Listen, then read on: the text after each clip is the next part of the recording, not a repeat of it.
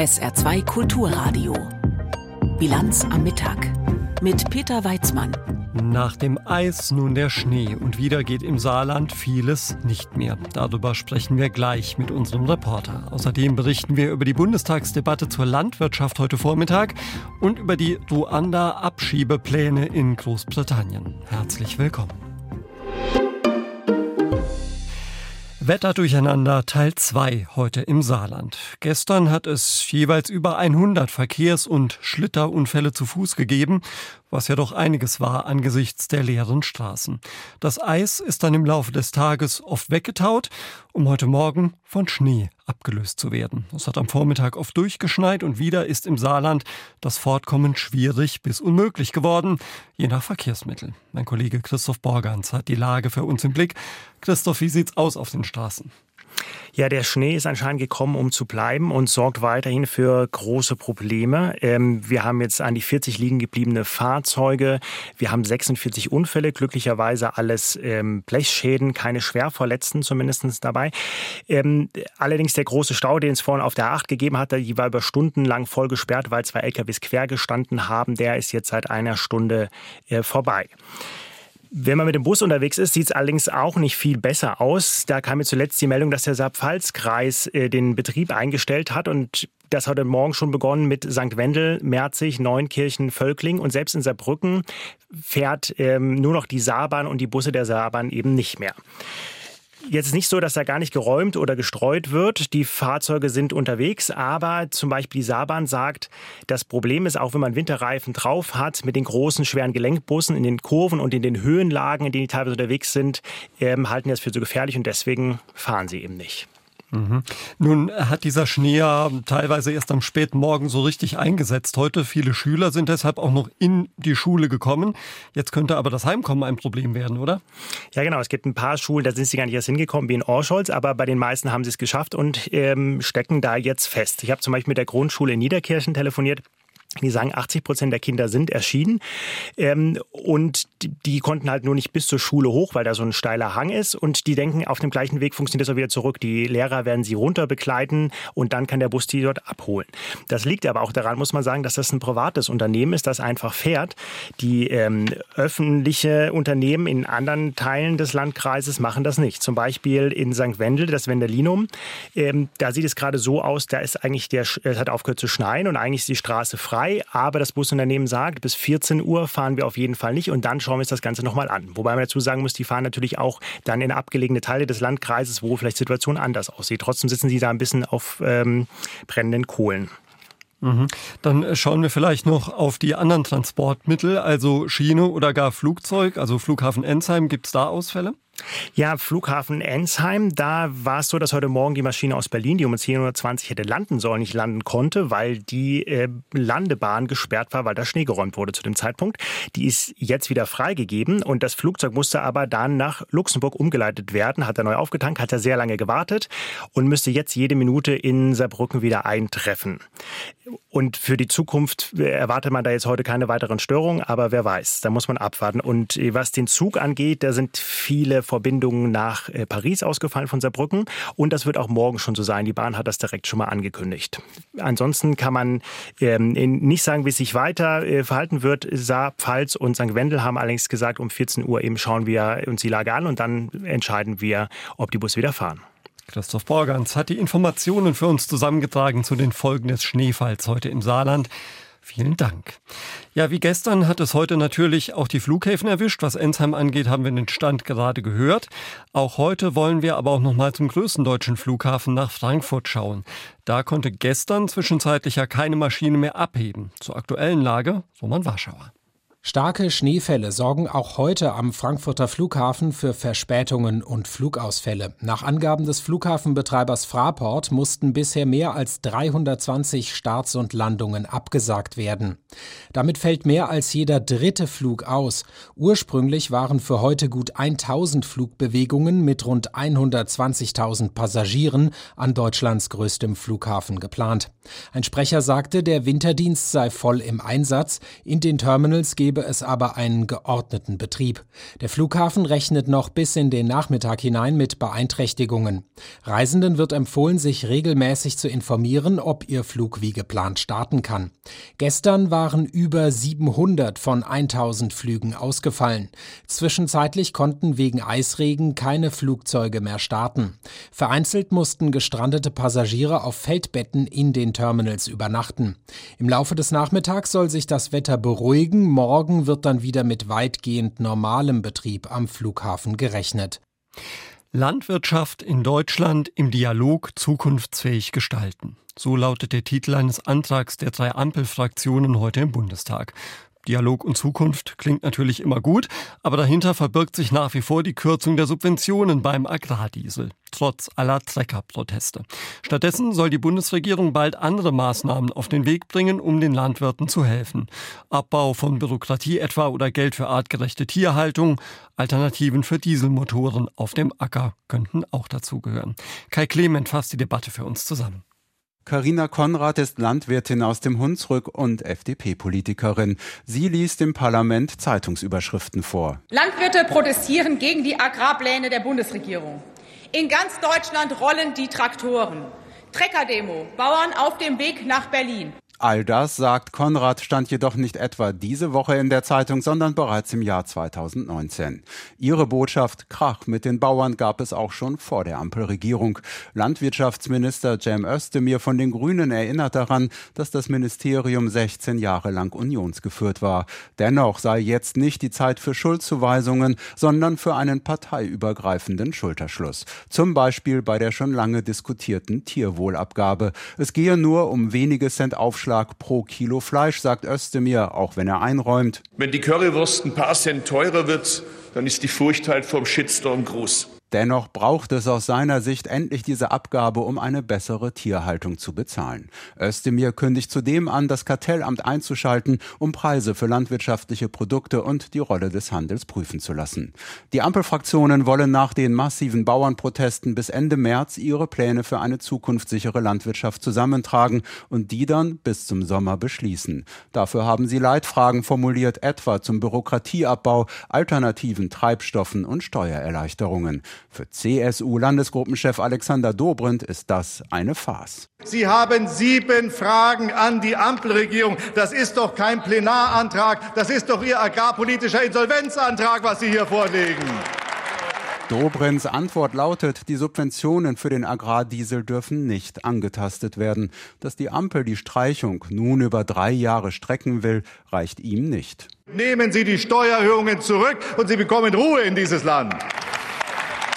Kaum vorstellbar, dass die Regierungskoalition da mitgehen wird. Landwirtschaftsminister Özdemir nannte den jetzigen Kompromiss erneut fair und vertretbar. Die Ampel habe einen Fehler korrigiert und die anfangs zu großen Belastungen für die Landwirte teilweise zurückgenommen. Einer sorgte für Unruhe und viele Zwischenrufe im Bundestag, CDU-Chef Friedrich Merz.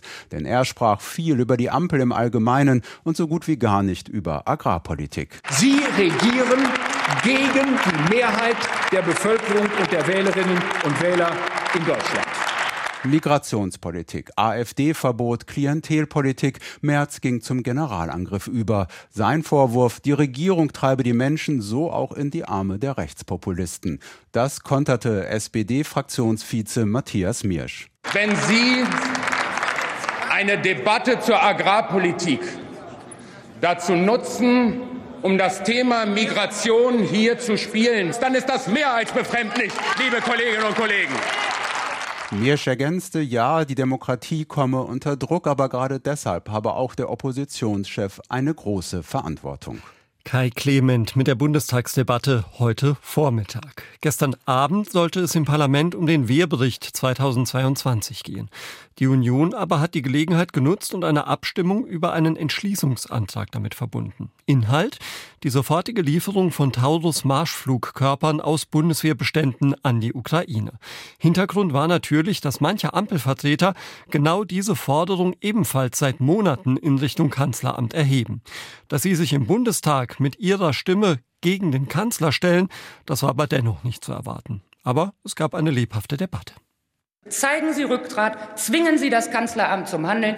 Die Ukraine und ganz Europa wird es Ihnen danken. Ruft die Unionsabgeordnete Kerstin Vieregge den Ampelfraktionen zu. Der Kanzler nämlich weigert sich bisher, diesen Marschflugkörper, um den auch die Ukraine so dringend bittet, zu liefern. Das scheinbare Dilemma für manche bei FDP und Grünen. Sie wollen Taurus für die Ukraine, aber sich nicht von der Union vorführen lassen. Marie-Agnes Strack-Zimmermann, FDP, Vorsitzende des Verteidigungsausschusses, es etwa lautstarke Taurus-Lieferbefürworterin, sagt dem ARD-Hauptstadtstudio, was sie von dem Unionsantrag hält. Ich finde es äh, wirklich grenzwertig bis unanständig dass eine Fraktion wie die CDU erstmal zum Tagesordnungspunkt, wo es ausschließlich um unsere Soldatinnen und Soldaten geht, um deren Ausstattung, um deren Wohlergehen, dieses Thema Taurus damit verquickt. Unanständig?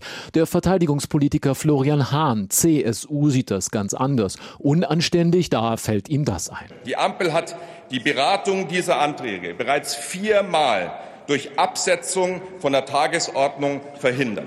Gleichzeitig Gleichzeitig plädieren führende Ampelvertreter öffentlich für, für die Tauruslieferung. Kleiner Tipp, Sie können heute endlich zustimmen. Der kleine Tipp verfing er nicht, auch nicht beim Verteidigungsminister. Das Wort hat der Bundesminister der Verteidigung, Boris Pistorius. Boris Pistorius musste so einiges klarstellen, erst einmal seinen eigenen Namen. Ich darf korrigieren, das mit dem Boreus hat neulich schon mal jemand gesagt.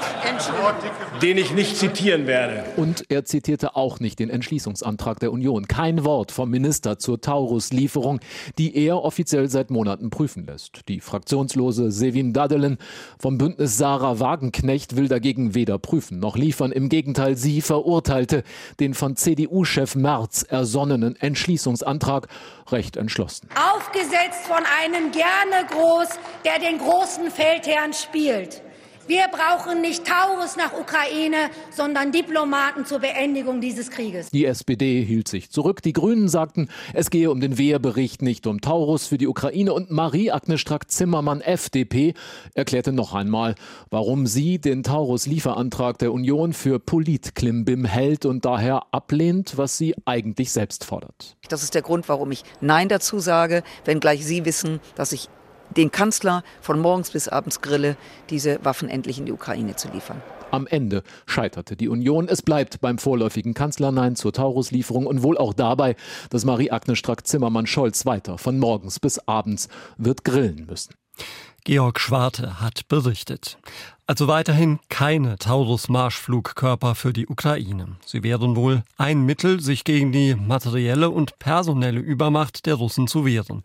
Viele ukrainische Soldaten sind mittlerweile seit dem Beginn der russischen Großinvasion im Dauereinsatz. Die Armeeführung möchte in den kommenden Jahren Hunderttausende Männer neu mobilisieren.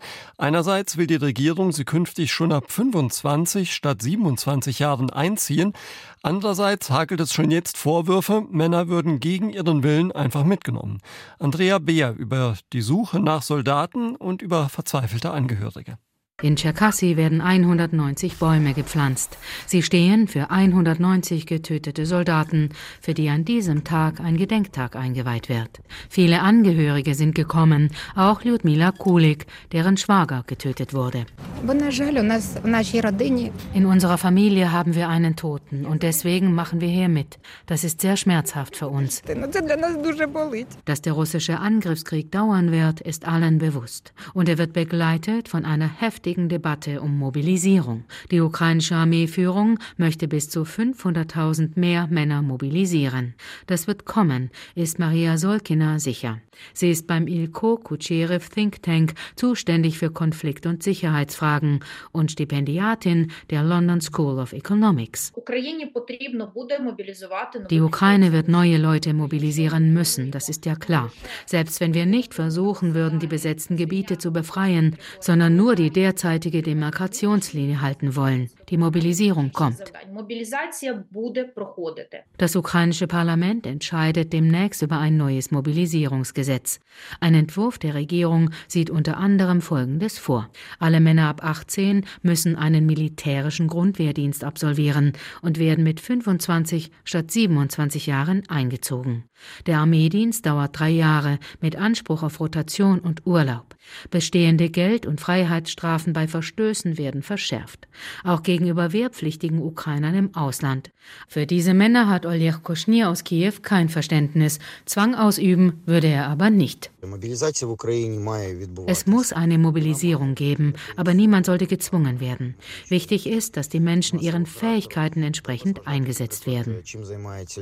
Der erste Gesetzentwurf der Regierung sieht zudem vor, dass Wehrpflichtige, die sich entziehen, in privaten Geldgeschäften stark eingeschränkt werden können. Dies verstoße gegen die Verfassung, kritisierte Dmitro Lubinetz, der Menschenrechtsbeauftragte des Parlaments. Unterdessen machen zahlreiche Videos die Runde, die zeigen sollen, wie Männer gegen ihren Willen registriert oder gar weggebracht werden. Das dürfen sie nicht, ruft eine Frau. Vorladungen zum Klären von Daten können auch auf der Straße zugestellt werden, aber keinesfalls dürfe man Wehrpflichtige mitnehmen, sagt Julia Sosoba von der regierungsunabhängigen Organisation Juristische Hundertschaften. Sie berät ukrainische Männer und deren Angehörige rund um die Mobilisierung, die als undurchsichtig verschrien ist. Es gibt Situationen, in denen Militärangehörige Wehrpflichtige unter Anwendung von Zwang ins Militärhauptquartier bringen. In unserem Land ist das gesetzlich verboten, aber leider wird das nicht immer eingehalten. Wehrpflichtige müssen sich in den regionalen Militärkommissariaten registrieren und medizinisch untersuchen lassen. Viele würden ihre Rechte nicht kennen und die Militärkommissariate würden Betroffene nicht immer darüber aufklären. Abgesehen davon hätten Männer auch einfach Angst vor der Front, konstatiert Julia Sosoba. Denn Kämpfen kann bedeuten Behinderung, Verletzung, Gefangenschaft, Traumata oder Tod, so wie für den Schwager von Lyudmila Kulik. Er ist auf dem Friedhof in Kiew beerdigt, neben seinem Vater. Irgendwie hat er vielleicht etwas geahnt, als er sich das wünschte. Und das haben wir dann auch gemacht. Andrea Beer hat berichtet hier in der Bilanz am Mittag auf SA2 Kulturradio. Der Stand bei der saarländischen Frankreich-Strategie und die Ruanda-Abschiebepläne in Großbritannien beschäftigen uns gleich noch. Jetzt gibt's erstmal die Meldungen mit Katrin Auer. Nach der weiteren Zuspitzung des Streits zwischen Pakistan und dem Iran bietet sich China als Vermittler an. Das erklärte eine Sprecherin des Außenministeriums in Peking. Pakistan hatte heute früh Ziele im Iran mit Raketen angegriffen. Die Attacken hätten Extremisten gegolten. Nach iranischen Medienberichten wurden dabei neun Menschen getötet. Am Dienstagabend hatte der Iran mutmaßliche Extremisten in Pakistan angegriffen. Die Lohnlücke zwischen Männern und Frauen hat sich in Deutschland im vergangenen Jahr nicht verändert. Wie das Statistische Bundesamt mitteilte, haben Frauen im Schnitt rund 18 Prozent weniger verdient als Männer. Damit ist der Verdienstunterschied im vierten Jahr hintereinander unverändert geblieben. Knapp zwei Drittel der Lohnlücke erklärt das Statistikamt mit höheren Teilzeitquoten und geringeren Gehältern in frauentypischen Berufen. Jüngere Deutsche verbringen nach einer aktuellen Studie fast vier volle Tage pro Woche im Internet. Nach der Erhebung im Auftrag der Postbank lag die Nutzungsdauer der 18 bis 39-Jährigen im vergangenen Jahr im Schnitt bei rund 93 Stunden. Über alle Altersgruppen hinweg waren es 71 Stunden wöchentlich, sechs Stunden mehr als 2022. Laut Studie denkt knapp ein Drittel der jüngeren Befragten aber bereits darüber nach, die Online-Zeit wieder zu verringern. Asylsuchende abschrecken, indem man ihr Verfahren ganz woanders durchführt, wo sie dann im Erfolgsfall auch bleiben müssen. Diese Idee wird nicht nur in Großbritannien immer wieder artikuliert, aber dort ist man, ist man wohl am weitesten mit der Umsetzung. Das britische Unterhaus hat am Abend das umstrittene Gesetz zur Abschiebung von Migranten nach Ruanda gebilligt. Zweifel an einer konservativen Mehrheit hat es nicht etwa wegen Menschenrechtsbedenken gegeben, sondern weil der Plan dem rechten Tory-Flügel nicht weit genug geht. Aus London Christoph Plassel. Die große Revolte war abgeblasen. Die meisten Abgeordneten, die sich gegen die Ruanda-Gesetzgebung gestellt hatten, weil das Gesetz aus ihrer Sicht zu lasch ist, haben am Ende doch zugestimmt. The eyes to the right 320. The nose to the left 276. The eyes have it, the eyes have it. Look! Speaker Lindsay Hoyle verkündete gestern Abend das Ergebnis 320 Ja-Stimmen, 276 Nein-Stimmen. Nur noch elf Konservative hatten gegen die eigene Regierung gestimmt. Darunter Suella Braverman. Sie ist Abgeordnete, ehemalige Innenministerin und Galionsfigur der Rechten bei den Konservativen. Sie machte in der Debatte am Nachmittag deutlich, warum sie gegen das Gesetz stimmen wird. Das britische Volk hat die Nase voll. Sie haben keine Geduld mehr. Das das ist die letzte Chance, es hinzubekommen sagte Braverman und forderte unter anderem, dass die Rechtsprechung des Europäischen Gerichtshofes für Menschenrechte in Großbritannien keine Anwendung finden dürfe. Labour stimmte gegen das Gesetz aus vielen Gründen. Zu teuer. 450 Millionen Euro hat die Ruanda-Politik bereits gekostet. Der Abgeordnete Chris Bryant zweifelte an, dass die Abschiebungen, von denen es nur wenige geben werde, wirklich abschreckende Wirkung hätten. Die Regierung will Ruanda mit dem neuen Gesetz zum sicheren Drittstaat erklären. Die Folge wäre, dass Asylbewerber, deren Antrag abgelehnt wurde, kaum noch vor Gerichten klagen könnten. Das Problem ist nur, Ruanda ist nicht sicher. Gerade erst haben britische Behörden mehreren Menschen Asyl gewährt. Der Labour-Abgeordnete Chris Bryant. Sogar wenn ein Hund faktisch ein Hund ist und die Gerichte dies bestätigen, kann die Regierung sagen, er ist eine Katze. Ob die Gerichte also wirklich dieses Gesetz berücksichtigen, ist noch unklar. Dazu kommt, dass nach dieser dritten Lesung das Gesetz zurück ins Oberhaus geht. Dort haben die Konservativen keine Mehrheit und selbst in den Reihen der konservativen Peers gibt es Kritiker. Zum Beispiel Lord Nicholas Bourne. I'm concerned about the international law aspect of it and I don't understand why we've painted ourselves into a corner on this when there are other things that we should be doing. Er sei besorgt, dass das internationale Ansehen Großbritanniens leidet und er verstehe nicht, warum die Regierung so auf Ruanda setze. Seiner Ansicht nach gibt es noch viele andere Maßnahmen, um die Migration und vor allem die illegale Migration, also die Einreise über den Ärmelkanal einzugrenzen. 2023 sind etwa 30.000 Personen über den Ärmelkanal gekommen. Mittlerweile wird fast die Hälfte aller Boote auf französischer Seite abgefangen. 2022 waren es noch deutlich mehr Überfahrten. Großbritannien kommt außerdem bei der Bearbeitung der Asylanträge nur schlecht voran. Experten fordern eine schnellere Bearbeitung, um Rückführungen zu erleichtern. Hilfreich war, dass die britische Regierung ein Abkommen mit Albanien schließen konnte, weil die Anerkennungsquoten so niedrig waren. Doch die Konservativen fühlen sich immer noch ihrem Versprechen verpflichtet, die Zahlen immer weiter zu senken, was sie zu Gefangenen des eigenen Populismus macht. Vor zehn Jahren, im Januar 2014 also, hat die damalige saarländische Landesregierung ihre Frankreich-Strategie verkündet. Mit anspruchsvollen Zielen. Das Saarland sollte innerhalb einer Generation zum ersten zweisprachigen Bundesland in Deutschland werden.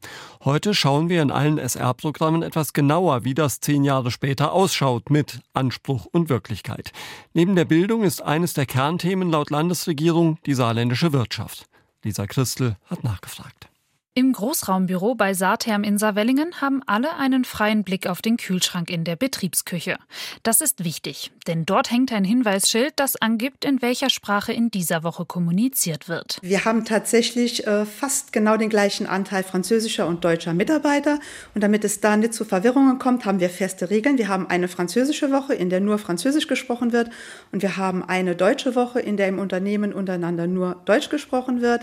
Das kann man immer sehen an einer kleinen Fahne, die am Kühlschrank hängt, wenn man sicher sein kann, jeder kommt am Kühlschrank vorbei und die Fahne wird montags gewechselt. Erklärt Evelyn Andres, Assistentin der Geschäftsleitung. Diese Woche ist es Deutsch. Alle Mitarbeiter bei Saterm sind bilingual, ein Einstellungskriterium. Allerdings sind diese Fachkräfte nicht immer einfach zu finden. Äh, wir suchen auf allen Wegen, die Sie sich vorstellen können. Und es ist tatsächlich so, dass wir mehr Personal in Frankreich finden, das gut Deutsch spricht, als dass wir Personal in Deutschland finden, das ausreichend gut Französisch spricht. Ich denke, dass gerade die jungen Leute noch ein bisschen zu sehr aufs Englische ausgerichtet sind, einfach weil das in ihren Köpfen immer noch die Weltsprache ist, obwohl wir hier ja den Arbeitsmarkt direkt um die Ecke haben. Einer der wichtigsten Punkte der Frankreich-Strategie der Landesregierung ist ihre Mehrsprachigkeit.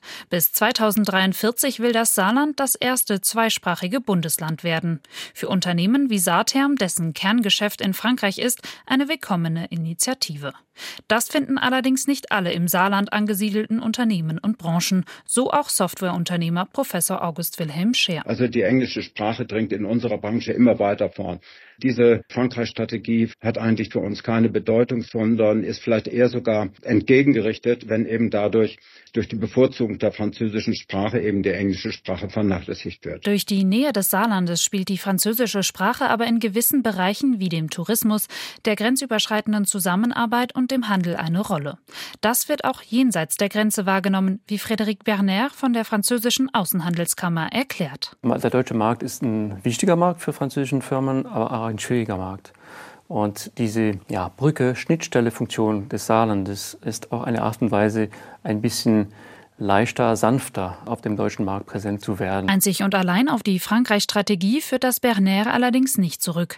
Aber immerhin, in den letzten zehn Jahren hätten sich die Rahmenbedingungen verbessert. Das findet auch Evelyn Andres von Saatherm. Ja, je einfacher das grenzüberschreitende Arbeiten wird, umso besser für uns. Die Arbeit für frankophile Unternehmen scheint die Frankreich-Strategie also zu vereinfachen. Von einer zweisprachigen Wirtschaft scheint das Saarland aber noch viele Jahre entfernt. Lisa Christel über die Umsetzung der Frankreich-Strategie in der Saarwirtschaft fehlt uns noch der Blick auf das Wetter im Saarland. Am Nachmittag zieht der Schneefall ab, dann bleibt es weitgehend trocken und die Sonne kann sich sogar noch zeigen. Die Temperaturen sinken heute von 0 auf minus bis minus 3 Grad. In der Nacht bleibt es trocken, die Temperaturen gehen weiter zurück und liegen am Morgen bei minus 3 bis minus 8 Grad. Morgen am Freitag gibt es, wenn möglicher Nebel erstmal weg ist, eine Mischung aus Sonne und Wolken und es bleibt meist trocken. Die Höchstwerte liegen morgen bei minus 2 bis plus 1 Grad. Am Samstag dann, nach Auflösung einiger Nebelfelder, viel Sonnenschein und trocken. Tiefstwerte minus 6 bis minus 11 Grad, Höchstwerte minus 3 bis plus 1 Grad. Und das war's von der Bilanz am Mittag mit Peter Weizmann. Wir hören uns wieder um 17.30 Uhr zur Bilanz am Abend. Bis dann. Tschüss. SR2 Kulturradio. Auslandspresseschau. Pakistan hat heute Luftangriffe auf den Iran geflogen. Vor zwei Tagen hatte der Iran Ziele in Pakistan angegriffen. Gleichzeitig hatte Teheran am Dienstag auch Raketen auf Syrien und den Irak gefeuert. Die niederländische Zeitung De Telegraaf vermutet hinter dem iranischen Vorgehen eine Drohung an die Adresse Israels.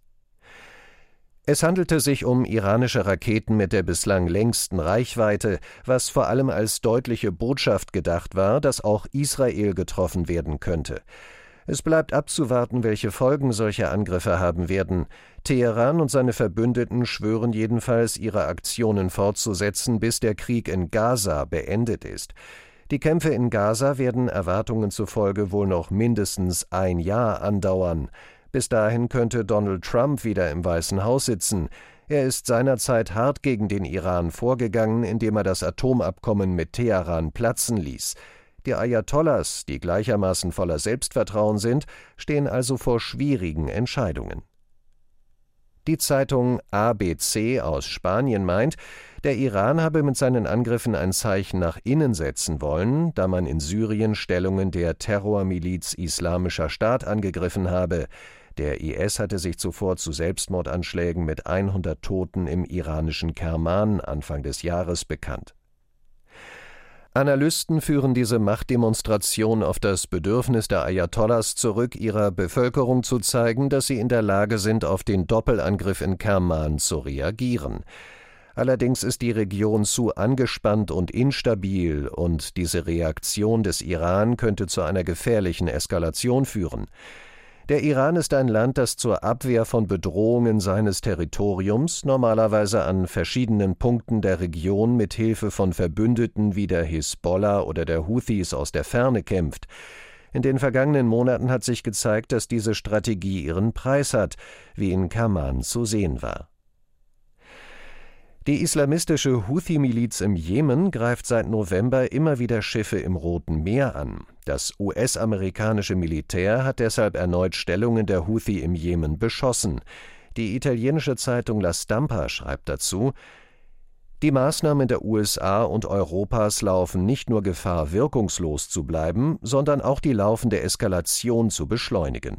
Einerseits können sie Schlag und Gegenschlag auslösen, andererseits können sie als Einsätze zur Unterstützung Israels wahrgenommen werden und die von Iran, Russland und China so sehr propagierte Erzählung eines Westens gegen den Rest der Welt verstärken. Es gibt nur eine Möglichkeit, die Angriffe der Houthi und ihrer iranischen Unterstützer zu stoppen oder zumindest deutlich zu verringern und ihnen die Grundlage zu entziehen. Das ist die Unterstützung eines Waffenstillstands im Gazastreifen. Alles andere ist ein Spiel mit dem Hammer, bei dem es keine Nägel zum Einschlagen gibt. Das waren Auszüge aus Kommentaren der internationalen Presse, zusammengestellt von Tarek Yusbashi.